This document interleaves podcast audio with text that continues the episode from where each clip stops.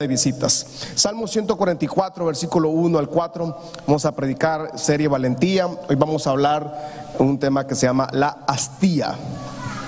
Bendito sea Jehová mi roca, quien adiestra mis manos para la batalla y mis dedos para la guerra. Tóquese sus deditos hermosos que tiene, levante su manito, hermano. Mire esos dedos que tiene, mire los dedos, qué lindos los dedos hoy, hermano. Hay algunos dedos que son grandotes, va. Algunos dedos que son cortos, otros dedos que son gordos, ¿verdad? Otros dedos flacos. Pero son sus dedos, hermano. Dígale gracias a Dios por estos dedos que me has dado. Todos macaneados y pandos, pero gracias a Dios, díganle. ¿Cuántos dicen gracias a Dios por sus deditos hermosos, hermosos que tienen? ¿Eh? Mira qué bonito, ¿eh? Dice la palabra, el rey David dice, bendito sea Jehová, mi roca, quien adiestra mis manos para la batalla y mis dedos para la guerra. Misericordia mía, mi castillo, fortaleza mía y mi libertador. Y luego dice, él está explicando que el carácter de Dios para uno que estamos, nosotros que vivimos en una guerra constante, ¿verdad? Escudo mío en quien he confiado. Y luego dice, el que sujeta a mi pueblo debajo de mí. Oh Jehová, ¿qué es el hombre para quien él pienses? O el Hijo del Hombre para que lo estimes. El hombre es semejante a la vanidad. Sus días son como la sombra que pasa. Nuestros días, según el rey David, según el salmista David, dice que los días suyos y mis días son como la sombra que pasó en la mañana, llegó a la mediodía y desaparece la sombra. Dice que eh, la vida de nosotros los seres humanos, según el salmista, según el hombre eh, más importante en la historia del Antiguo Testamento de la, de la nación de Israel, ya como nación, no comparo a David con Abraham obviamente, pero dice él que los días de él, él los contaba como neblina, como una sombra, que hoy es y mañana no es. Y él dice, pero en medio de, de esas sombras, nosotros debemos hacer que nuestros días cuenten para la gloria del Señor. Nosotros cada día que vivamos, que estamos viviendo y que estamos experimentando, debemos estar seguros que nosotros estamos haciendo la voluntad del Señor. ¿Está usted haciendo la voluntad del Señor diariamente? Y es difícil hacer la voluntad del Señor. En esa voluntad del Señor, amada iglesia, en, en ese camino, en ese duro caminar de la voluntad del Señor, nos encontramos con algo, que en el camino vamos a tener adversidades, problemas, situaciones adversas, emergencias, tragedias, eh, problemas en el hogar, problemas en la casa, problemas financieros, en cantidad de problemas a los, que está, a los cuales estamos todos expuestos diariamente. Pero el rey David asegura que en las batallas él ya está entrenado, dice, para la batalla, que Dios mismo lo entrenó a él para vivir cada situación de su vida. En otras palabras, nosotros no estamos solos. Usted no está solo, no está sola.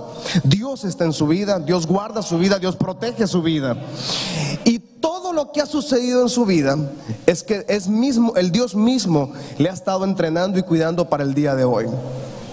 Y estamos llegando ya casi a junio y nos damos cuenta que Dios ha estado con nosotros. Es su voluntad que nos protegió. Es la voluntad de Él que ha estado con nosotros y estamos donde estamos y somos lo que somos es por la gracia y por misericordia del Señor. Alguien levanta su mano al cielo y diga, soy lo que soy, es por la gracia y la misericordia del Señor. Para enfrentar a un Goliat entonces es necesario, según el rey David dice, haber enfrentado a leones, haber enfrentado a, las, a los osos, Estuvimos hablando el viernes pasado acerca de cómo el rey David enfrentaba a estos animales salvajes en la, montaña, cuidando ovejas ajenas. Y él se entrenó entonces, por eso él dice, quien entrenó mis manos al final fue el Señor, fue Dios.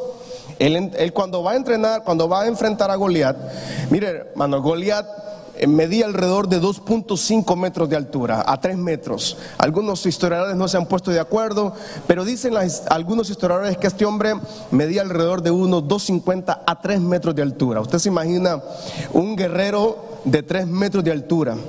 Eh, este hombre era gigantesco, era, era una bestia literal, ¿verdad? Si este hombre medía aproximadamente 2,50 a 3 metros de altura, entonces este hombre pesaba alrededor de unas, póngale una libra por, por, por cada centímetro que este hombre medía. Entonces Goliat pesaba alrededor de unas 300 libras. O sea, era una bestia, era una mole, era Hulk, versión Antiguo Testamento. Y entonces 300 libras, un hombre grandote, gigantesco, un guerrero eh, entrenado en la batalla. Y, encontramos entonces que este jovencito, el rey David, se enfrenta a un guerrero que pesa aproximadamente 300 libras, ¿verdad? Y, es un hombre gigantesco, muy fuerte. Paradójicamente, un león, amada iglesia, un león pesa alrededor de 300 a 400 libras. Un el oso que ya está extinto en el Medio Oriente, porque no es el oso que nosotros conocemos de Estados Unidos o lo que vemos en, pinturas o en fotos o en videos de YouTube, es, el oso de Medio Oriente ya está extinto. Este oso era un oso mediano y pesaba alrededor de 400 a 500 libras. Entonces eh, el joven David, cuando se enfrenta entonces a este Goliat, no le tenía miedo, porque su entrenamiento previo lo que él ya había cursado muchos años anterior, lo, habían entrenado para enfrentar a este Goliat. Primera Samuel 17, 33, versículo 33 al 37. Primera Samuel 17 dice, dijo Saúl a David, no podrás tú ir contra aquel filisteo para pelear con él, porque tú eres muchacho, diga muchacho, y él un hombre de guerra desde su juventud, le dice. David respondió a Saúl, tu siervo era pastor de ovejas de su padre. Y cuando venía un león, cuando venía un oso, tomaban y tomaban algún cordero de la manada, salía yo tras él y yo lo hería y lo libraba de su boca. Y si se levantaba contra mí, yo le echaba mano de la quijada. Yo lo hería y dice que él mismo lo mataba. O sea que no solo ahuyentaba al oso, al león. León, uff, váyase león. No, no, no. Dice que David iba detrás del león, lo agarraba al león, o sea, agarraba la melena del león, hermano, y lo, le daba de lava. Dilip, esa tarde David comía carne de león asada. O sea, él no le importaba, no, no, no los ahuyentaba, dice, sino que los... Y él está hablando con Saúl el rey, un hombre laureado, un hombre muy importante, un guerrero también. Él está explicando, señor rey, le dice, es que yo no se preocupe, yo no le tengo miedo a Goliat. Goliat pesa exactamente lo que pesa un león. Es más bravo un león, un oso que es incircunciso, le dice.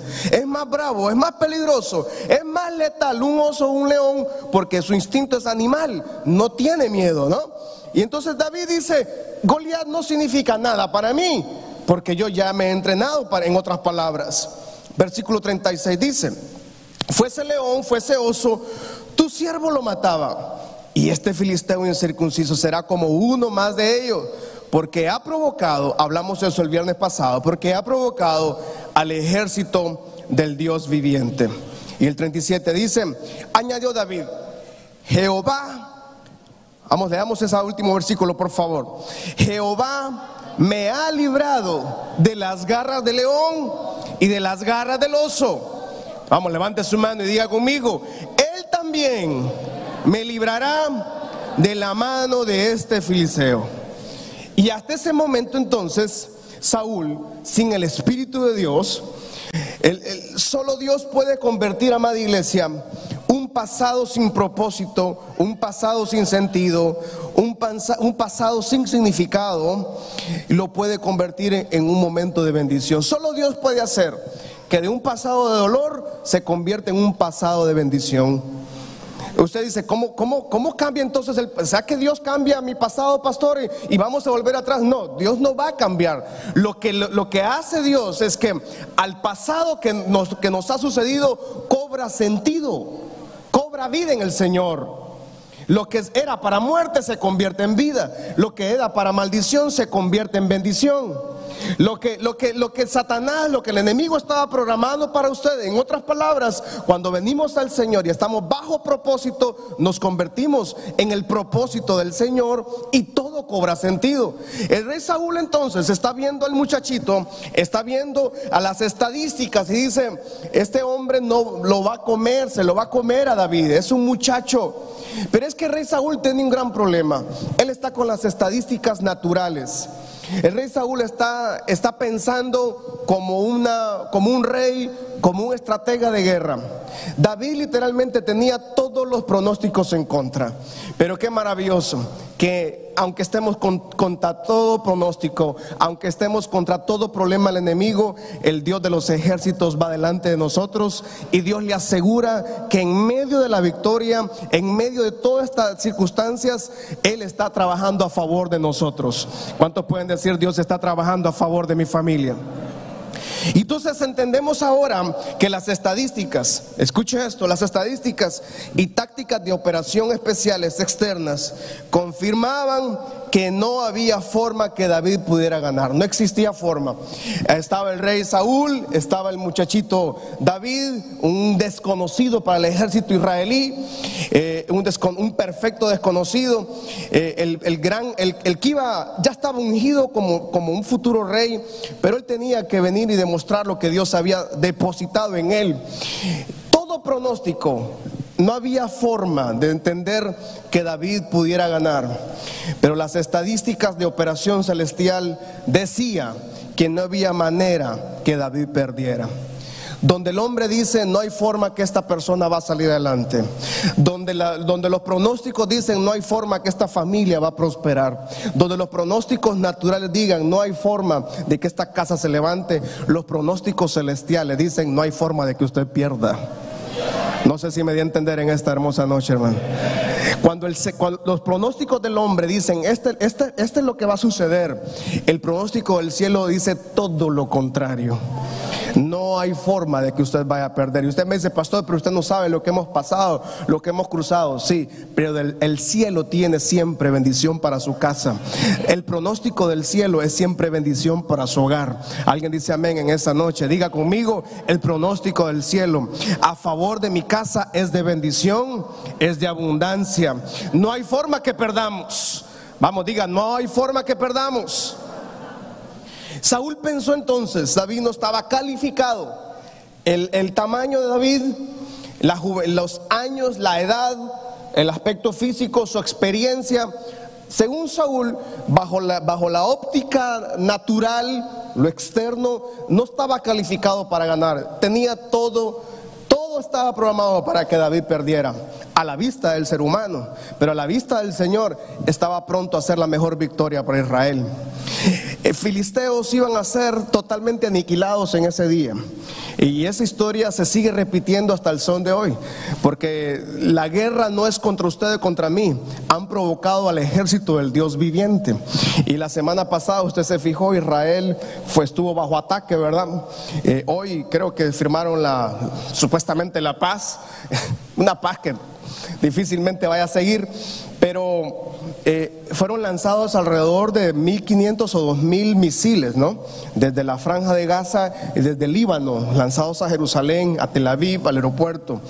Y, Israel ha ganado todo, el mundo, literalmente las Naciones Unidas nunca se proclaman a favor de Israel, pero es que no provocan a Israel, a quien provocan es al ejército del Dios viviente.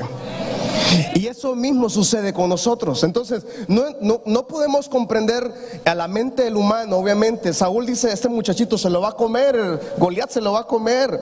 La batalla de Goliat entonces, ese momento de David frente a Goliat no inicia en ese momento. La batalla de David contra Goliat inicia cuando él era un pastor de ovejas. Cuando él era pastor de ovejas, nadie lo conocía, era un muchachito, era inmaduro seguramente, era insignificante, nadie lo conocía, cuidaba ovejas, ovejas ajenas, hacía el trabajo que nadie quería hacer, servía al Señor, adoraba al Señor en el campo, y cuando un león, cuando un oso se acercaba a las ovejas de su papá, no eran de él, hermano, simplemente él venía y le quitaba las ovejitas de las quijadas, de la boca del león y de la boca del oso.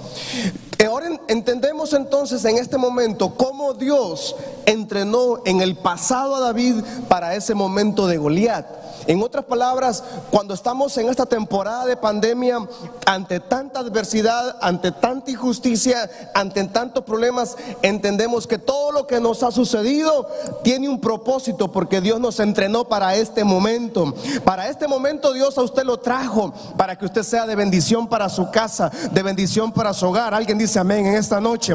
Todo lo que le sucedió cobra vida prácticamente, pero no cobra vida con dolor. No es que cobra vida en su casa usted dice, no, pastor, mire lo doloroso. No, todo lo que sucedió cobra vida porque quiere decir que Dios lo entrenó para el momento que usted está viviendo ahora mismo.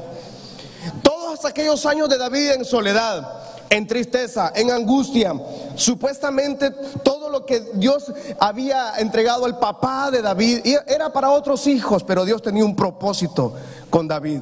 Gracias a Dios entonces por los pasados de dolor. Gracias a Dios entonces por los pasados de tragedia. Gracias a Dios por los pasados donde nunca encontramos una respuesta. Porque es en esos momentos donde Dios formó nuestro carácter. Y Dios sigue formando nuestro carácter. Dios sigue formando los fundamentos de lo que va a venir. La valentía no se forma en la prosperidad. La valentía no se forma eh, cuando todo está color bonito. La valentía no se forma cuando hay una estabilidad emocional, financiera en el hogar. La valentía se forma cuando estamos solos en el desierto. La valentía se forma cuando estamos frente a los osos, frente a los leones que quieren destruir su familia y su casa. Pero cuando vienen esos ataques a su hogar, el ejército del Dios viviente actúa a su favor. El ejército del Dios viviente actúa en su casa y usted está revestido con la gloria del Señor. Levante su mano al cielo y diga, yo estoy revestido con la gloria del Señor. Entendemos entonces, mucha gente quiere enfrentarse a Goliat, mucha gente quiere enfrentarse a los grandes problemas, pero hermano, es necesario enfrentar a los pequeños problemitas que ahora tal vez usted dice, no le, no le hago caso, a estos pequeños hábitos, malos hábitos que a veces se tienen en el hogar, pequeños hábitos que detienen el fluir de la gloria del Señor. David nos da el modelo a seguir lo que nos sucede, todo lo que nos pasa, es bajo un propósito divino, propósito celestial. Mientras el hombre diga no, el cielo siempre va a predicar a su favor. Mientras el hombre diga aquí hay fracaso, mientras el hombre diga aquí va a haber una tragedia, el cielo dice este es el momento de ver la gloria del Señor en su hogar. Y este año 2021 su hogar será un lugar lleno de la gloria del Señor, su vida será llena de la gloria del Señor. Alguien le cree al Señor en esta hermosa noche, levante su mano y diga este tiempo veremos la gloria del Señor, este año veremos la gloria del Señor, mi casa será llena de la gloria del Señor, mi hogar será lleno de la gloria del Señor. Las armas naturales entonces que Dios utilizó para, para quitar el, el poder que tenía Goliat, todo eso se quitó eran las armas espirituales que Dios estaba buscando. ¿Cómo entendemos esto? Eso solo lo entiende el hombre y la mujer que tiene el Espíritu Santo. Ninguna batalla las que tenemos son naturales, todas son espirituales. Y nuestras armas no, son naturales. nuestros estudios, nuestras habilidades gerenciales, emocionales, o nuestras habilidades que tenemos naturales tal vez, o conocimientos o títulos, nada de esto, cuando venimos a una batalla espiritual, nada de esto tiene validez, porque es el ejército celestial. Y David nos enseña que todos los, su pasado de dolor, todo su pasado de tragedia, al final era Dios entrenándolo. Entonces cuando el hijo del Señor o la hija del Señor, nosotros vemos atrás, nosotros no vemos atrás con dolor, no vemos atrás con tragedia, no vemos atrás y decimos, ah Señor, pobrecito de mí, pobrecita la hermana, pobrecito el hermano, pobrecita la muchacha, pobrecito. No, cuando usted y yo vemos atrás, vemos atrás, no es que estamos alegres por lo que ha pasado de ninguna manera, pero si vemos atrás entendemos que Dios estaba actuando a nuestro favor. Era Dios mismo entrenando su vida. Era Dios mismo entrenando su hogar. Era Dios mismo entrenando su matrimonio, su familia. Y para este tiempo Dios nos ha preservado la vida. No entendemos cómo tal vez estamos con vida, tal vez no entendemos cómo es que Dios actúa de, tantas diferentes formas, pero llega un momento en la historia de nuestras vidas que nos tenemos que enfrentar a un Goliat. Y ese Goliat, usted me dice, pastor, yo tengo un gigante de problemas. Hay muchos problemas, pero a veces eh, no, no, es el Goliat gigantesco que tenemos que vencer, a veces son problemitas pequeñitos, pequeños hábitos en nuestra vida que detienen el fluir de la gloria del Señor y que detienen el fluir, la manifestación del Señor. Primera Samuel 16, 13 al 16, dice la palabra del Señor. Y Samuel tomó el cuerno del aceite, lo ungió en medio de sus hermanos y desde aquel día en adelante el Espíritu de Jehová vino sobre David. Se levantó luego Samuel. Eh, mira este versículo, yo sé que tal vez aquí los que somos cristianos de hace 80 años eh, no sabemos de memoria esta historia, ¿verdad? Eh, la hemos revisado la hemos estudiado, pero que ahora que estaba estudiando, ¿usted se imagina el profeta Samuel? Porque el profeta Samuel se había equivocado. Él, hubiera escogido a muchas personas más. A la mente de él, él iba a escoger a los hermanos de, David, nunca David. Porque David era el menospreciado de su hogar. Porque él, él, fue producto de una, de otro, él llegó a la familia de Isaí de una manera muy distinta que sus hermanos. Y entonces dice que Samuel unge a este jovencito, le tira aceite, le derrama aceite y yo creo que el profeta Samuel está ungiendo a este chico y por dentro está diciendo, ¿cómo irá a ser el Señor con este joven? Está ungiendo al próximo rey. Él está seguro que está ungiendo al próximo rey. Pero en la mente humana de él ha de haber pensado, yo no creo que la haga este chipote si este solo cuida ovejas, si él pasa, eh, pasa en el campo, este solo sabe cuidar ovejitas. Pero no sabían que allá en lo oculto Dios estaba entrenando al futuro hombre más importante sobre Israel. Y tal vez en estos momentos no entendamos lo que Dios está haciendo, no comprendamos todo lo que Dios está haciendo en muchas vidas, en mucha familia, pero cuando usted se toma de la mano del Señor, cuando usted está anclado a la promesa del Señor, usted sabe que Dios algo maravilloso estará haciendo y estará proveyendo en su hogar. Algún milagro Dios estará sacando prontamente en algunas familias. Pero Dios nos entrena para esos tiempos. El profeta Samuel dice que lo unge, le tira aceite y dice que se. Dijo, ah, yo solo vine a ungir a este tipo. ¿Cómo Dios lo va a llevar? Ese no es mi problema. Samuel dice que se fue mejor. No lo volvimos a ver en la historia bíblica acá. No, de hecho, no volvemos a ver interacción entre David y él. Y dice el versículo 14, dice, el espíritu de Jehová se apartó de Saúl y le atormentaba un espíritu malo de parte de Jehová. Entonces vemos ahora un rey con palacios, con ejército, pero sin la unción del Señor. Y vemos por otro lado un jovencito sencillo de pueblo, humilde, despreciado por su generación, despreciado por su familia, pero tenía la unción del Señor. Y, dice que había un espíritu que atormentaba a Saúl parte de Dios. Usted me dice, pastor, entonces, ¿Dios nos envía malos espíritus? No. De hecho, Santiago 1.17 dice que de él no procede el mal. Porque Dios no es el mal. Dios no puede enviar lo que él no tiene y él no es maldad. Es el Satanás, es el padre de maldad y padre de mentira. De Dios no puede venir maldad a nosotros. Pero dice que como Dios le quitó su cobertura, entonces el espíritu malo podía entrar a su vida le atormentaba. O sea, en estos tiempos usted podría decirme, pastor, pero a Saúl hay que mandarlo a un psicólogo, a un psiquiatra. Y podríamos mandarlo, definitivamente, porque tenía un problema eh, tal vez psicológico. Pero dice la Biblia que había un espíritu que lo atormentaba periódicamente a Saúl. No es que Dios se lo mandó, es que Saúl cortó la relación con el Señor, comete pecado y la cobertura del Señor se quita sobre él. Eso sucede muchas veces en nosotros. Usted me dice, pastor, no sé qué sucede en mi casa, no sé qué sucede en mi familia, en mi matrimonio. Es porque tal vez hace años sacó a Jesús de la casa usted. No sé qué sucede con mis hijos, pastor. Mire, yo he hecho todo. Es porque tal vez hace, hace años en esa, en esa casa ni saben que existe una Biblia. Entiendo cómo es que el diablo me anda, me anda golpeando tanto, pastor. Bueno, pero es que tal vez hace años quitaron, quitaron, no es que Dios mandó un mal espíritu, es que le dimos permiso al enemigo que tocara nuestras vidas. ¿Cómo le damos permiso?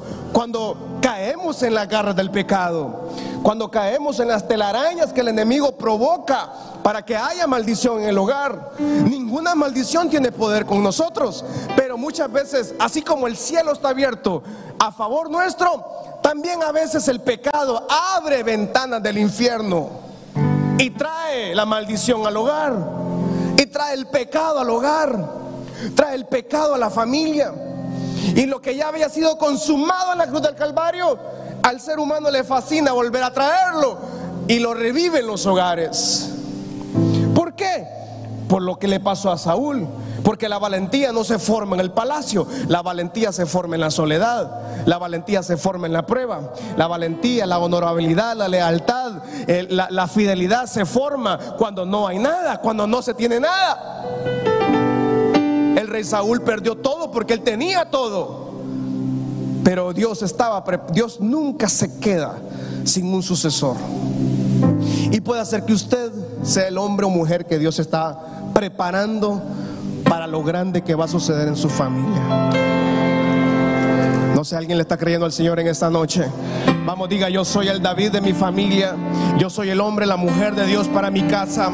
Yo soy el hombre que traigo la unción del Señor. Diga, yo soy la mujer que traigo la unción. Yo soy el joven que cargo la unción del Señor, que cargo el poder del Señor.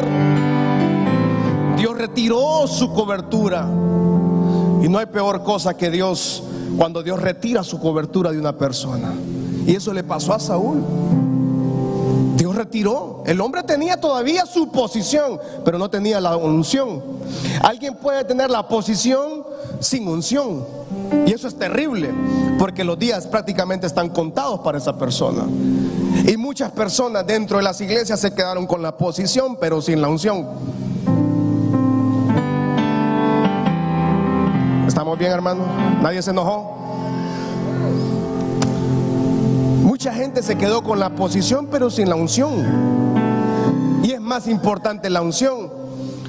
Es más importante la unción que el título. Es mucho más importante tener el favor de Dios que tener una posición en una iglesia. De nada sirve, la posición no me lleva al altar, solo me lleva mi disposición de tener la unción del Señor. Y esta noche el Espíritu Santo nos llama a todos a ser llenos de su presencia. La valentía se forja en la soledad, se forja en la intimidad, no se forja en lo público. La unción de hecho del, rey David se forjó en lo secreto. La unción pública del rey David se forjó en lo secreto, no se forjó en lo público. Por eso ahora mismo tal vez estamos viviendo días muy angustiosos, pero yo estoy seguro que Dios está preparando una tremenda victoria para su casa, una tremenda victoria para su hogar. Alguien dice gloria a Dios esta noche. Vamos, diga, Dios está preparando una victoria para mi familia. Esta noche diga, nos llenamos de la unción del Señor. Esta noche yo me revisto de la unción, del aceite de la unción. Vamos, declárelo en esta noche. Nos llenamos del aceite de la unción del Señor. Nos llenamos del aceite de la unción del Espíritu Santo. Diga conmigo, Espíritu Santo, llénanos esta noche. Espíritu Santo, llénanos esta noche. Renueva nuestras vidas, renueva nuestro corazón, renueva nuestra mente, renueva mi vida, renueva mi familia, renueva la unción en mi vida y renueva la asignación en mi vida. Porque alguien puede tener un título pero sin asignación de parte del Señor funciona esto? Alguien puede ser papá por título, pero sin asignación de ser papá sobre esa familia. Así funciona la vida cristiana. Cuánta gente se le va la vida solo en la religión sin nunca experimentar lo que David experimentó en sus tiempos de soledad. Experimentó la unción del Señor. Y esta noche estoy seguro que la unción del Señor será derramada en cada uno de nosotros. Termino con 2 Corintios, el tiempo se me fue. Quiero hablar rápidamente de la gracia suficiente del Señor. Porque Goliat no se enfrenta sin entrenarse. ¿sí? Goliat no se puede entrenar.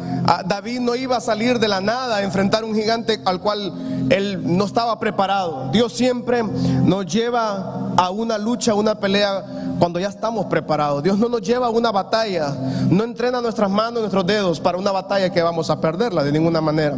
Cuando el hombre dice que hay pérdida, el cielo está gritando la victoria a favor de su casa. Segunda Corintios 12, 7 al 10 dice, y para que la grandeza de las revelaciones no me exaltase desmedidamente, me fue dado un aguijón en mi carne, un mensajero de Satanás que me abofetee para que yo no me enaltezca sobremanera.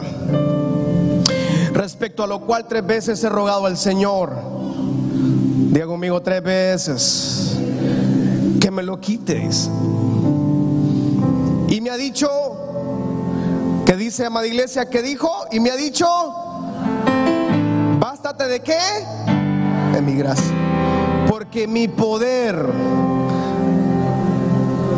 por tanto, de buena gana me gloriaré, más bien en mis debilidades, para que repose sobre mí el poder de Cristo.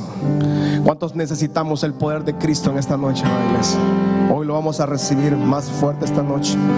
Por lo cual, por amor a Cristo me gozo en las debilidades, en mis afrentas, en mis necesidades, en mis persecuciones, en angustias porque usted debería estar gritando esto, porque cuando entonces hoy, repetimos otra vez, uno, dos, tres, porque cuando soy débil, entonces soy. Solo Dios puede hacer.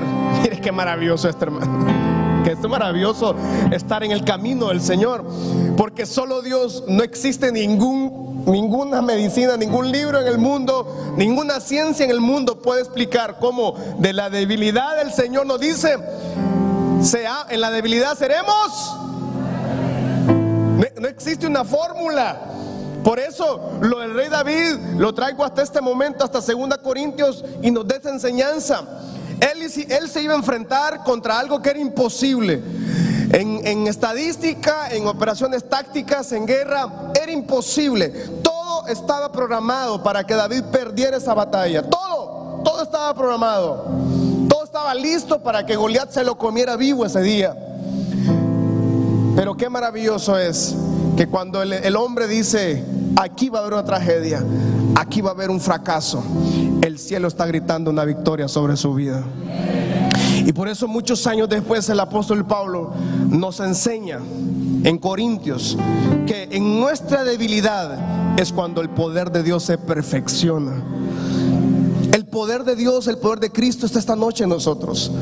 Y el aguijón, no sabemos, la Biblia, nadie, nunca nadie ha logrado revelar cuál era el aguijón de Pablo. Y alguien dice por ahí que nunca se reveló cuál era el aguijón de Pablo para no, para no limitar. Porque si hubieran dicho, es que Pablo tenía este problema, entonces si hubiéramos leído que el aguijón de Pablo era eh, algún problema físico o algún problema espiritual, entonces todo el mundo diría, ese es un aguijón difícil. Por eso nunca se reveló cuál era el aguijón de Pablo. Porque todos en algún momento en la vida tenemos un aguijón y es como una astilla. ¿Alguien se ha metido alguna astilla en el dedo alguna vez? Levánteme la mano por todos los que hay. Cuando se mete una astilla, ¿usted anda alegre? Usted, eh, fíjate que anda una astilla aquí. Pégueme la mano, por favor. ¿Cuánto cuesta que salga una astilla de un dedo, verdad? Y andamos ahí, nos cuesta sacarlo y los adultos o cuando un hijo de uno se mete una astilla, uno anda con el dedito viendo cómo le saque ese pedazo de madera y cómo duele ese pedazo de madera en un dedo, ¿sí o no? Usted anda con el dedo ahí, bueno, antes de la pandemia que nos dábamos la mano, ¿verdad? Hoy no nos damos la mano. Pero antes cuando nos dábamos la mano, usted andaba la mano aquí mejor, ¿verdad? No, no, no me den la mano, que eh, no es que no me lo pueden dar porque usted andaba una astilla. Y el apóstol Pablo, el aguijón, eso significa, es algo en la carne que dificulta nuestra movilidad motora. Eso significa un aguijón. Eh, lo que entonces el apóstol Pablo dice, yo tengo algo que a mí me da vergüenza, que a mí me da pena. El apóstol Pablo, no estoy diciéndolo yo, dice él, a mí me avergüenza algo. Yo tengo un aguijón y Dios lo permitió. O sea, Dios permitió que le pasara esto a Pablo. Y él dice, yo tengo este aguijón. Y dice que le oraba al Señor, Señor, tres veces no es, no es numéricamente perfecto. O sea, cuando dice tres veces es que Pablo había orado muchas veces para que Dios quitara esa prueba de su vida. Y Dios le dijo, no le respondió, fíjese que Dios no le, no le dijo, Pablo, pronto, no te preocupes, mira, va a pasar esto. No, la respuesta del Señor fue, bástate de mi gracia, porque mi gracia es más que suficiente. Dios no le retiró, Dios no le hizo el milagro tal vez, pero Dios le asegura, qué maravilloso que Dios nos asegura estar con nosotros en medio de la prueba. Dios no nos asegura quitarnos la prueba. Dios nos asegura, no nos asegura quitarnos eh, el momento difícil. Lo que Dios sí nos asegura es que la gracia de Él nos acompañará independientemente. Pandemias, crisis financiera, crisis políticas, crisis en la familia, crisis en el hogar. Usted me dice, pastor, mi casa es un desastre, mi hogar es un desastre, mis hijos, mi generación es un desastre. Pero el Señor le dice, bástate de mi gracia, porque cuando débil somos, entonces somos fuertes. Y independientemente de, aquí hay muchos aguijones, ¿verdad? Muchos, todos, tal vez hay un aguijón diferente, cada quien anda un aguijón diferente.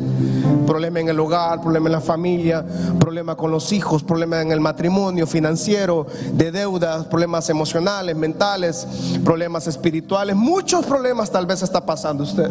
Pero el Padre le responde a usted, lo que yo estoy haciendo ahora es demostrarte mi gracia. Y la gracia del Señor nos ha sostenido. La gracia del Señor nos ha guardado. Su gracia ha sido más que suficiente. ¿Cuántos podemos dar fe que la gracia del Señor ha sido más que suficiente en todos nosotros? Levante su mano al cielo y diga conmigo, la gracia del Señor ha sido más que suficiente en mi vida, en mi hogar. Y diga conmigo, cuando débil soy, dígalo fuerte, cuando débil soy, entonces soy fuerte. ¿Cuántos están fortalecidos en el Señor en esta noche? Vamos, denle fuerte ese aplauso al Señor. Diga esta noche, estamos fuertes en el Señor.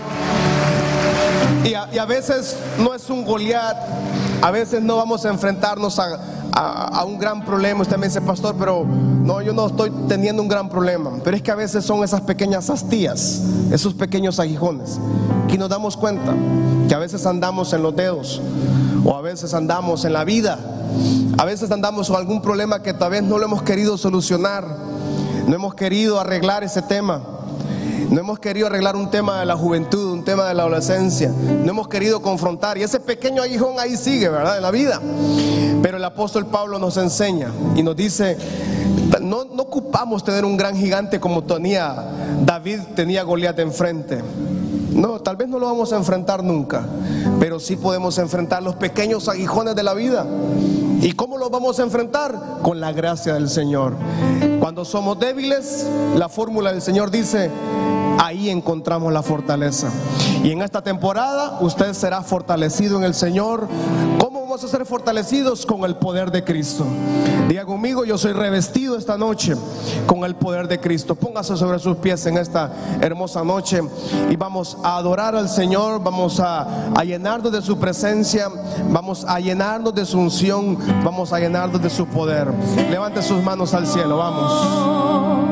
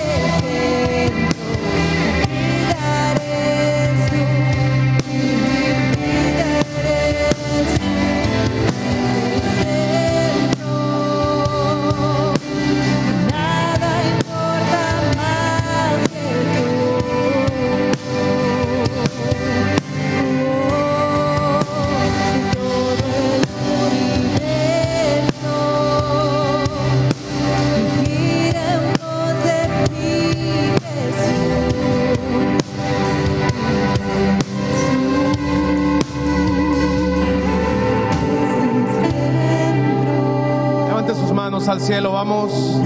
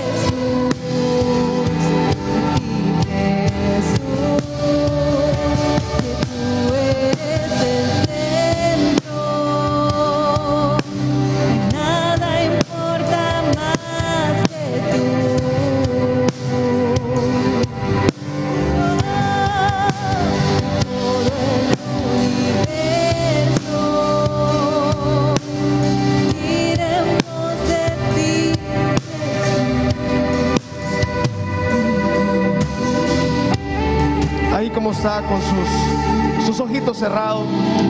Aquella persona que ocupe aceptar al Señor Jesús o reconciliarse, quiero que repita conmigo esta oración. Señor Jesús, te pido perdón por mis pecados. Me arrepiento de lo malo que he hecho. Me arrepiento del mal camino.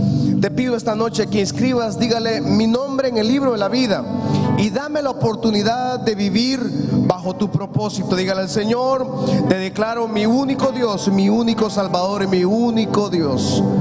O dígale al Señor, Padre, yo me reconcilio contigo. Vuelvo al camino del redil, vuelvo a tu voluntad, vuelvo a tu propósito y me despojo de una vida pasada, de mis errores, de mis malas accionar y vuelvo a tu caminar. Si usted ha repetido esta oración conmigo, por favor, ahí nos escribe o nos busca a los servidores para poder orar por usted al final. Amada iglesia, levante su mano al cielo en esta noche. No sé cuál sea ese aguijón que usted está viviendo. No sé cuál sea tal vez el Goliat que usted está viviendo. No, puedo saber tal vez eh, el, el nivel o la dimensión del problema que usted está viviendo. Tal vez las circunstancias que usted está viviendo son extremadamente dolorosas, tristes, eh, de tragedias, de mucha dificultad. Pero el Padre le recuerda esta noche que la gracia de Él es más que suficiente. Y la gracia de Él está disponible. ¿Cómo recibimos esa gracia? Bajo el poder del Señor. Y cuando recibimos la gracia del Señor, entonces decimos, soy débil, pero me convierto en fuerte. Estoy triste, pero viene la alegría a mi vida. Estoy pasando un momento de desilusión, pero la gracia del Señor me recuerda que hay esperanza. La gracia del Señor le recuerda a usted que Él está en control, Él ha estado en control y Él seguirá estando en control. La gracia del Señor es más que suficiente. ¿Cómo recibimos esa gracia? Mediante el poder de Cristo, mediante estar revestidos con la unción del Señor, revestidos con el poder de Cristo. Levante su mano al cielo, diga esta noche, Espíritu Santo, llena mi vida. Espíritu Santo, reviste mi vida. Espíritu Santo, llena mi corazón, llena mi familia. Poder de Cristo, llena mi corazón, llena mi familia, llena mi vida. Vamos, dígale, poder del Señor, llena mi vida esta noche. Somos revestidos con tu gloria. Somos revestidos, Señor. Yo ya no puedo más. Y tal vez usted dice, pastor, estoy cansado. Estamos agobiados, estamos, estamos frustrados. Pero cuando ya no, nuestras fuerzas físicas ya no hay, entonces el poder de Cristo dice, de mi gracia. Llénate de mi gracia. Llénate de mi unción. Llénate del Espíritu Santo. Mi poder se perfecciona en tu debilidad. Cuando tus fuerzas dicen no, el poder de Cristo dice es momento de avanzar. Cuando el poder de las fuerzas naturales dicen contra el pronóstico hay una tragedia, con, la fuerza humana dice familia va a fracasar, el hombre dice esta persona le va a ir mal. La gracia del Señor dice es el tiempo de ver la maravilla de Dios sobre tu vida. Iglesia amada, tal vez no comprenda, no entienda lo está pasando, pero es el tiempo de ver la gloria de Dios manifestada en su vida. Vamos, diga esta noche, es el tiempo de ver la gloria de Dios manifestada en mi vida, manifestada en mi hogar, manifestada en mi familia y manifestada en mis generaciones. Levante sus manos, adorando al Señor fuerte, vamos.